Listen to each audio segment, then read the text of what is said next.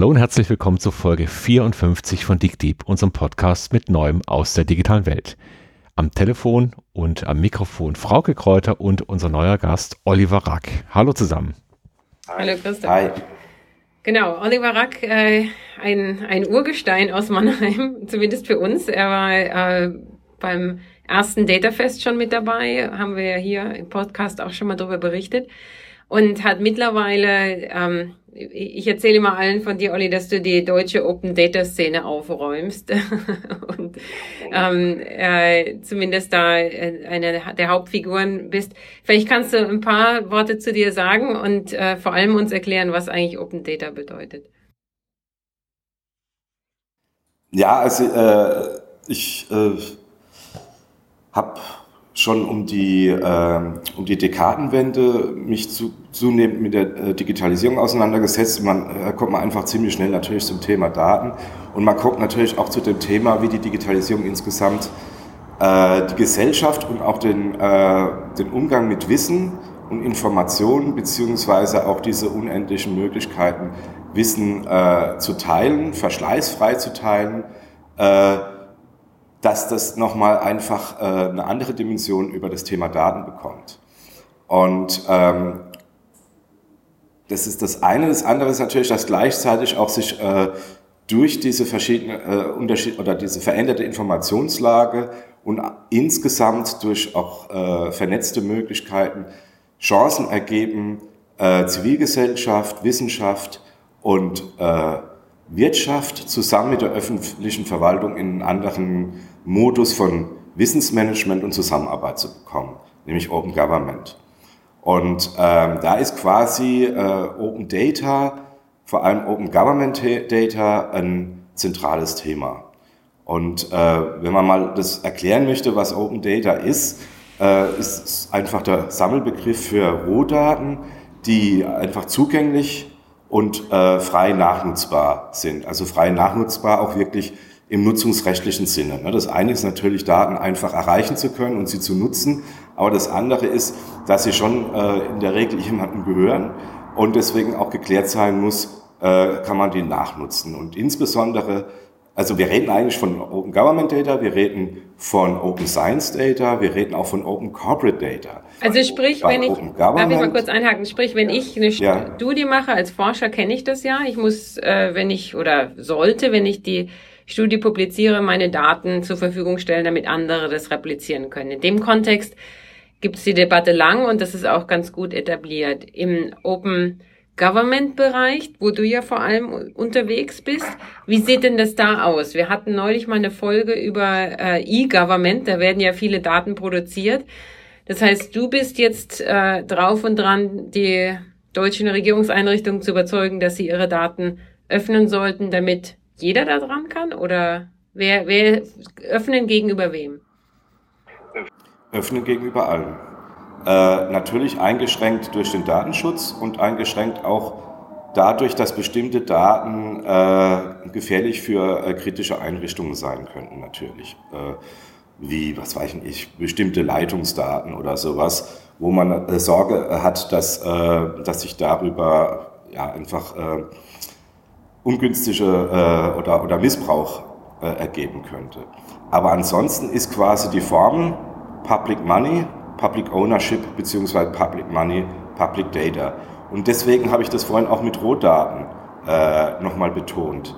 Also es geht nicht darum, dass da schon quasi in gewisser Weise im Sinne von Schöpfungshöhe eine Aggregierung stattgefunden hat oder eine besonders intellektuelle Aufbereitung der Daten, dadurch entsteht nochmal eine andere Qualität von Urheberschaft, sondern die Daten sind äh, sowieso da in der Verwaltung, weil sie eben für die jeweiligen äh, Aufgaben gebraucht werden.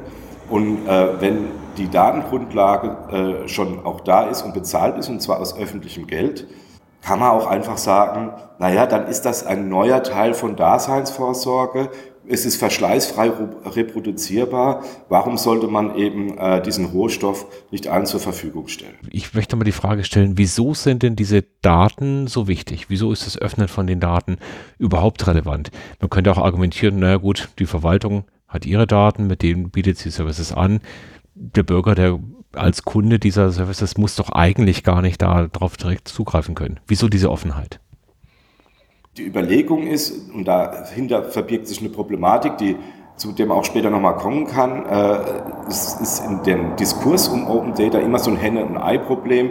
Äh, einerseits soll, äh, nach, es soll dargelegt werden, wo, ist, wo sind äh, die Anwendungsszenarien. Andererseits ist auch die, die Überlegung, wenn man mal äh, die also es ist ja gar nicht klar, wel, also von außen, welche Daten alle zur Verfügung stehen in der öffentlichen Verwaltung und um überhaupt die Chance, die äh, reine Wahrscheinlichkeit, dass jemand ein, äh, ein, ein, ein Anwendungsfall aus Daten, an, die, an den vorher noch niemand zum Beispiel innerhalb der Verwaltung gedacht hat, sich ausdenken kann, ist einfach erhöht, wenn sie zur Verfügung stehen und nachgenutzt werden kann und damit auch direkt was ausprobiert werden kann, ohne dass man spezifisch den Prozess des erstmal anfragen, dann sich erstmal erklären müssen, sondern einfach das World Wide Web vom Textweb über das Medienweb zum Datenweb weiterdenken. Also wenn ich jetzt mal kurz äh, hier versuche, ein Beispiel aus dem zu machen, was du gesagt hast. Äh, du hast ja gesagt Führerscheindaten, ja, jemand, also es sollte offen sein,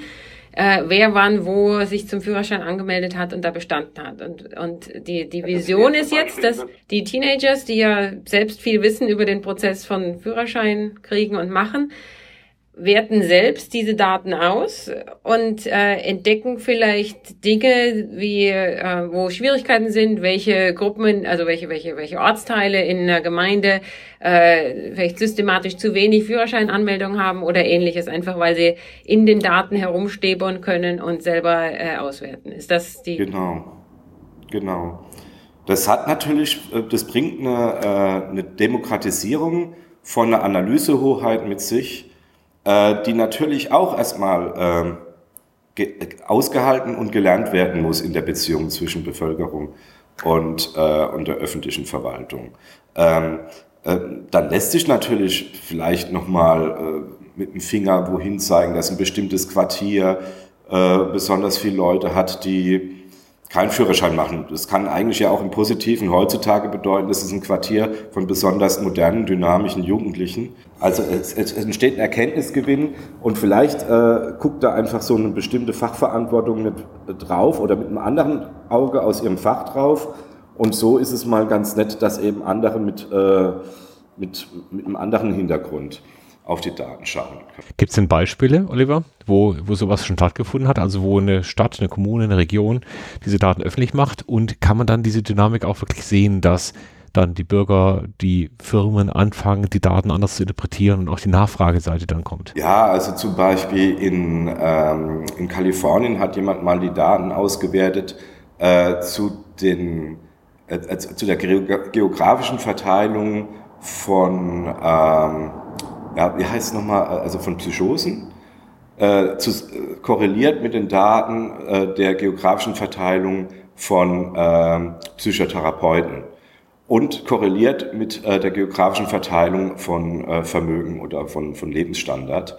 Und dann ist es, konnte man schon sehen in, so einer Geoanalyse, dass in den Bereichen, wo die Leute äh, einfach ja, einen niedrigeren Lebensstandard oder arm waren, auch äh, die, oder die Chance, dass da halt eben, oder einfach die Häufung von äh, Personen, äh, die Mental-Probleme äh, hatten, äh, höher war, aber allerdings da, wo dann die, Vers die Versorgung äh, der Leute stattfinden soll, nämlich bei den Psychotherapeuten, dass sie sich eben da eher da niedergelassen haben, wo, ähm, wo die Leute mehr Geld hatten.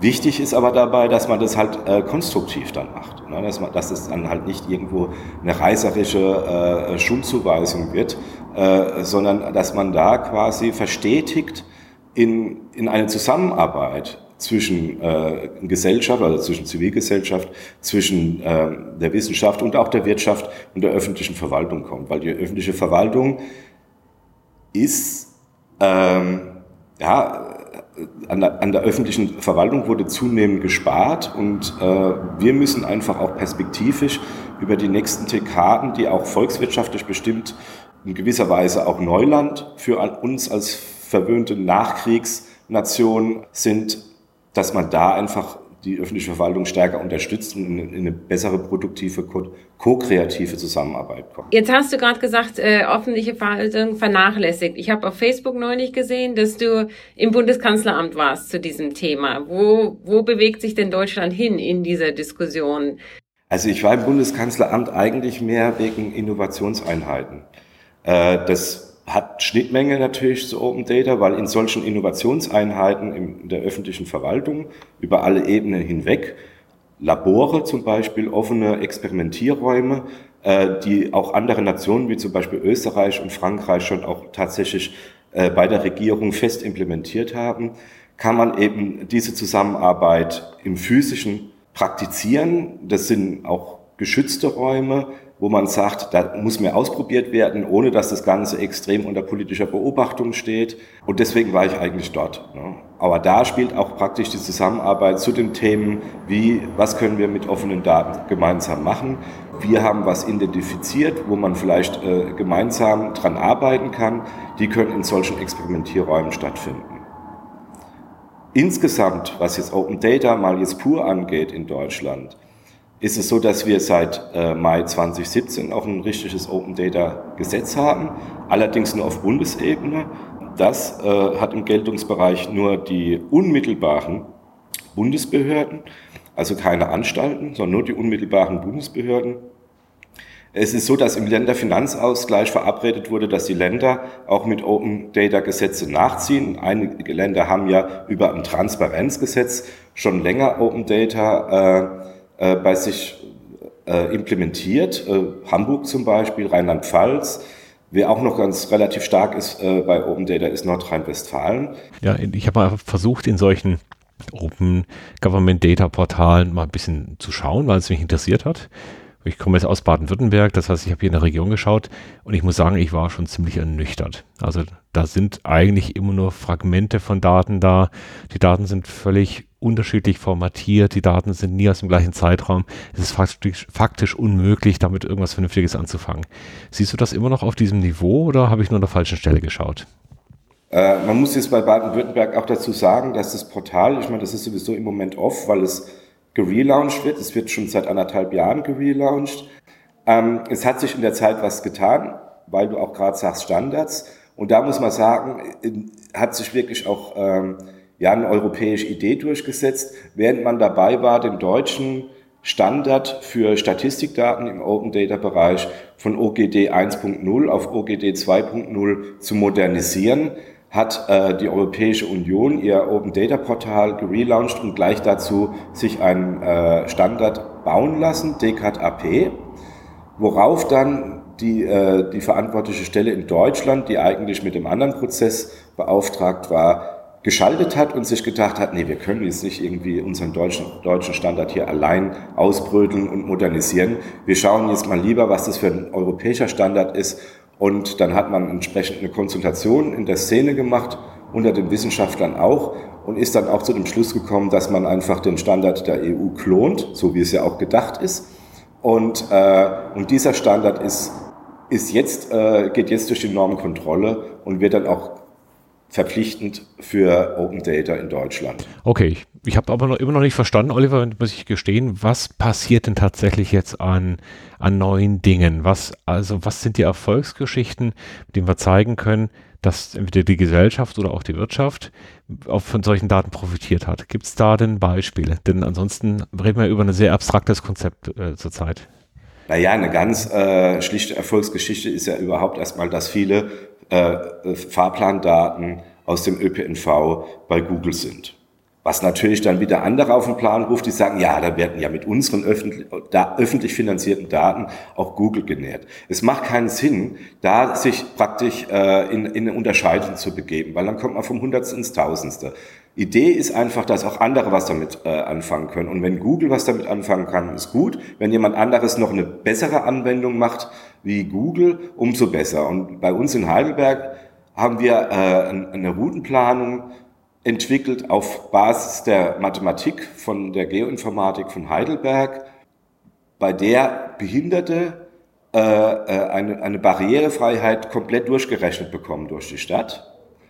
und gleichzeitig aber auch äh, Bürger aufgefordert werden oder aufgerufen werden können, mit an, bei der Erfassung von Barrierefreiheit, also ein Upstream zu haben, äh, mit, mitzuwirken. Das war was, wo, wo sich zum Beispiel Google einfach zu schade für war.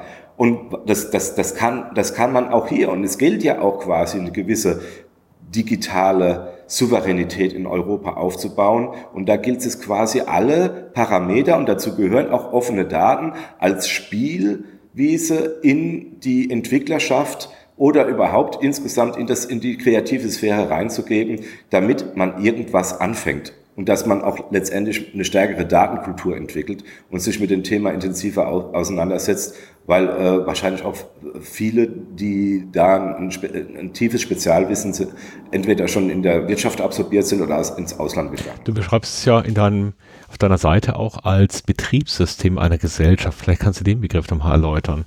Was meinst du damit? Genau, das Betriebssystem einer Gesellschaft ist für mich die öffentliche Verwaltung. Das ist ja also Verwaltung, es verwaltet quasi die Funktion, wie äh, eine Gesellschaft in den basalen äh, Aufgabenstellungen miteinander funktioniert. Und deswegen ist für mich äh, die Pflege einer, einer öffentlichen Verwaltung wie die Pflege eines Betriebssystems einerseits, was die Systemsicherheit angeht, ist irgendwo ein Bug in unserer Administration, laufen irgendwelche Sachen schief. Auf der einen Seite und auf der anderen Seite also quasi die Fortentwicklung, die offene Innovation, wie man es eben aus dem Betriebssystem, aus dem, aus dem FLOSS-Betriebssystem wie Linux, GNU Linux äh, kennt. Also so, ich finde es einen, einen ziemlich passenden Vergleich. Da organisiert irgendwas Anwendungsfälle der Gesellschaft und die Gesellschaft oder die Community schaut rein und guckt, wo sind Bugs, aber wo kann ich auch praktisch meinen Beitrag äh, liefern, um dieses Betriebssystem zu verbessern. Du hast, Olli, du hast gerade äh, ein, ein Stichwort gesagt, das ähm, mich aufhorchen lässt, Co-Kreativität. Also wenn man an die Wirtschaft denkt, da gibt's ja auch eigentlich, und äh, gucke ich jetzt äh, an dich, Christoph, ähm, mit einer Bitte, um, um ähm, da was hinzuzufügen, da ist ja auch die, die, die, die Hoffnung, dass durch Open Source und Co-Kreativität gemeinsam mehr entsteht. Also dass Firmen eigentlich davon profitieren, wenn sie äh, Dinge entweder Daten oder Prozesse oder Code äh, zur Verfügung stellen. Und da gibt's ja auch Beispiele. Ist, siehst du da eine Parallele zu den Gemeinden oder ist das von, von der Struktur her völlig? Also Open Innovation ist, muss ja nicht quasi auf den privaten äh, äh, Sektor äh, eingeschränkt sein. Es ist ja erstmal ein Prinzip, ein Innovationsprinzip. Man, man macht's auf und schaut, inwiefern dynamisiert sich dadurch Innovation. In dem Fall hat es eigentlich sogar äh, die Wirtschaft da ein bisschen schwerer, weil sie muss ja in, in dem Moment auch sich überlegen, wie betreibe ich offene Innovation, um trotzdem auch weiterhin Geschäftsmodell zu haben. Das Geschäftsmodell der öffentlichen Verwaltung ist ein Staatsauftrag und das Geld dafür bekommt, es über, bekommt sie über Steuern. Insofern kann sie eigentlich äh, viel leichter offene Innovationen betreiben erstmal. Interessant ist natürlich, dass äh, in, der, in der Verschränkung zwischen Privatwirtschaft und öffentlicher Wirtschaft jetzt gerade durch eine intelligente Vernetzung viel komplexere Multi-Stakeholder-Systeme entstehen und dann auch wiederum die äh, öffentliche Wirtschaft gefordert ist, sehr intelligent sich in diese Multi-Stakeholder-Systeme zu geben. Aber was einfach diesen Innovationsfaktor angeht, über Daten, äh, ist eine öffentliche Verwaltung, die einfach ihre Daten hat, die braucht jetzt nur noch diesen Aufwand und der sollte nicht so groß sein. Vor allem sollte er normalerweise jetzt auch schon für die interne Nutzung von Daten Usus sein, also praktisch Datengovernance und Datenhygiene, wie ich es nenne. Und dann ist eigentlich das Open nur noch ein Tag, nur noch ein, ein, ein, ein Nachnutzungslizenzverweis. Und äh, so, so, so sehe ich das einfach. Und in, insofern lässt sich einfach mit diesem kleinen Tag innerhalb unterschiedlicher äh, Metadatenaussagen eine Offenheit erzeugen, die, die potenziell einfach eine größere äh, dynamische Innovation für den öffentlichen Sektor erzeugen kann. Also wir haben ja mit Estland ein Land mal behandelt vor kurzer Zeit, das genau sowas macht. Das heißt, die Daten liegen in verschiedenen Töpfen. Es gibt die X-Road, das ist die Verbindung zwischen all diesen Töpfen. Und dann gibt es eben genau ein Governance-Modell, wie kann ich entscheiden, wer wann welche Daten sehen darf, und ich habe noch die gesamten Methoden dabei, um rauszufinden, wer hat es denn tatsächlich zugegriffen und ist denn dieser Zugriff legitim gewesen. Ich möchte nochmal auf einen Aspekt hin, der, der mir schon die ganze Zeit durch den Kopf geistert, deswegen war ich auch gerade so still. Wenn ich jetzt den Vergleich mal zu einer Firma ziehe, viele Großkonzerne haben erstmal die Arbeit aufgeteilt in verschiedene Abteilungen und Bereiche. Jeder mit seinem Kernprozess erzeugt irgendwelche Datentöpfe in irgendwelchen Datenbanken. Und dann kommt jetzt gerade seit vielen Jahren ja die, die Ansage, Mensch, lasst uns doch diesen Data Lake machen. Das heißt also, diese Datentöpfe, die separat voneinander entstanden sind, nichts miteinander zu tun hatten, nicht vernetzt waren, die werden auf einen Haufen geworfen und es bringt exakt nichts. Ja, das heißt also, die bloße Verfügbarkeit der Daten selber führt noch gar nicht dazu, was man eigentlich erreichen möchte, nämlich, dass man eigentlich in ein datengetriebenes Modell kommt, zum Beispiel äh, zu testen, zu entwickeln, in ein Data-Driven äh, Development. Das heißt also, erst wenn ich aus diesem Data Lake ein, ein abgestimmtes Modell baue, dann wird da was draus. Oder äh, ich habe es auch vor kurzem auf einer Konferenz gehört, also AI ohne EI, ohne Informationsarchitektur ist eigentlich nicht möglich. Wie siehst du denn diesen Aspekt? Also die Verwaltung jetzt nicht nur dazu zu bringen, ihre Daten irgendwo hinzuwerfen, sondern die ganzen Entscheidungen der Verwaltung und auch die Entscheidungen der Politik wirklich auch datenbasiert hinzubekommen. Also evidenzbasiertes Verwaltungs- und Politikhandeln. Also was Lake oder nicht Lake angeht oder Data Driven, das ist ja die Frage, ob deduktiv oder induktiv. Ne? Also lässt man sich quasi aus, äh, aus, aus, einem, äh, aus einem Lake, aus einer Big Data Situation, äh, vielleicht auch einfach schon äh, zufallsgetrieben oder einfach aus einer Idee heraus, na, ich Hauptsache, ich, also ich hab's jetzt und ich probiere es mal austreiben oder kommt man praktisch von der Aufgabenstellung oder von der Problemlösung und schaut dann quasi, wie sich, lassen sich dafür die Daten gewinnen. Was da jetzt, äh, da, also ich glaube, dass, dass beide Wege wichtig sind. Ähm, das hört sich jetzt so nach so einer diplomatischen Antwort an, aber ich glaube da tatsächlich dran.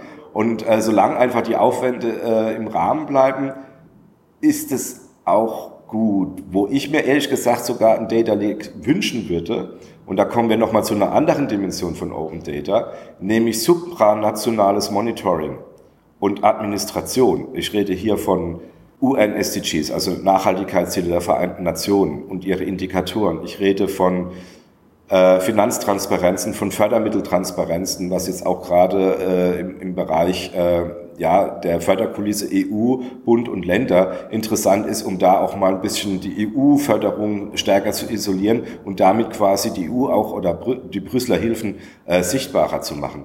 Ich rede äh, auch davon, Inspire war eine Richtlinie vor der Public Sector Information Richtlinie oder sagen wir es mal so, äh, äh, flankieren zur Public Sector Information Richtlinie, die äh, die Verfügbarkeit und Nachnutzung von, äh, von, von äh, Daten zur Landnutzung also das kann ich nachvollziehen. Da gibt es ein schönes Beispiel vom WWF. Und zwar gibt es ja Fangquoten für die Fischerei.